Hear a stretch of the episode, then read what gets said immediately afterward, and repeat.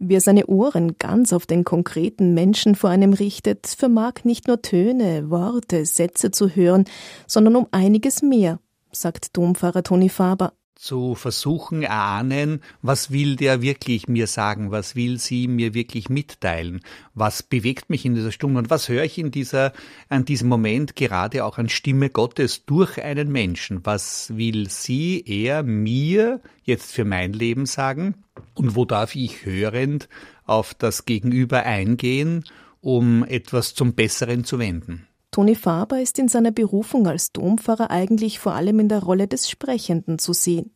Das sind die Gottesdienste, die er zelebriert, das sind die vielen Predigten und Reden, die er hält, zur Segnung, zur Taufe, zur Hochzeit, zum Begräbnis.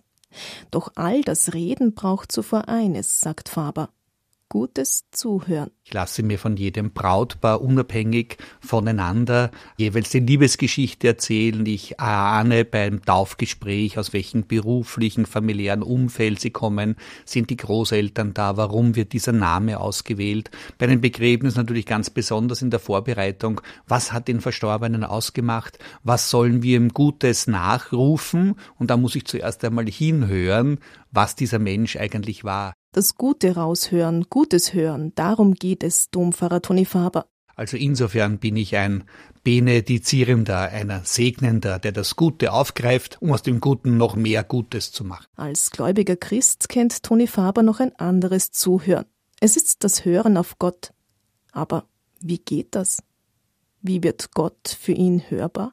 Ich muss sehr viel Lautes in meinem Leben rund um mich abschalten. Ich muss mir bewusst auch Zeit der Stille nehmen. Ich freue mich schon auf Tage der Exerzitien, wo ich ganz bewusst in die Stille gehe und vieles Geschäftiges treiben, das Radio, vieles andere abschalte, um hören zu werden für Dinge, die sonst gar nicht ans Tageslicht treten. Ich erinnere mich noch gut, wie ich das erste Mal auf Exerzitien gefahren bin und wir die Einladung gehört haben, vor 40 Jahren, du darfst jetzt nicht reden, du sollst nicht plappern, du sollst nichts erzählen, du sollst dich wirklich, wie der Drang da war, irgendwelch Beiläufiges, Belangloses zu reden und erst nach dem zweiten, dritten Tag in Schweigen zu kommen, nimmt man ganz neue Dimensionen wahr.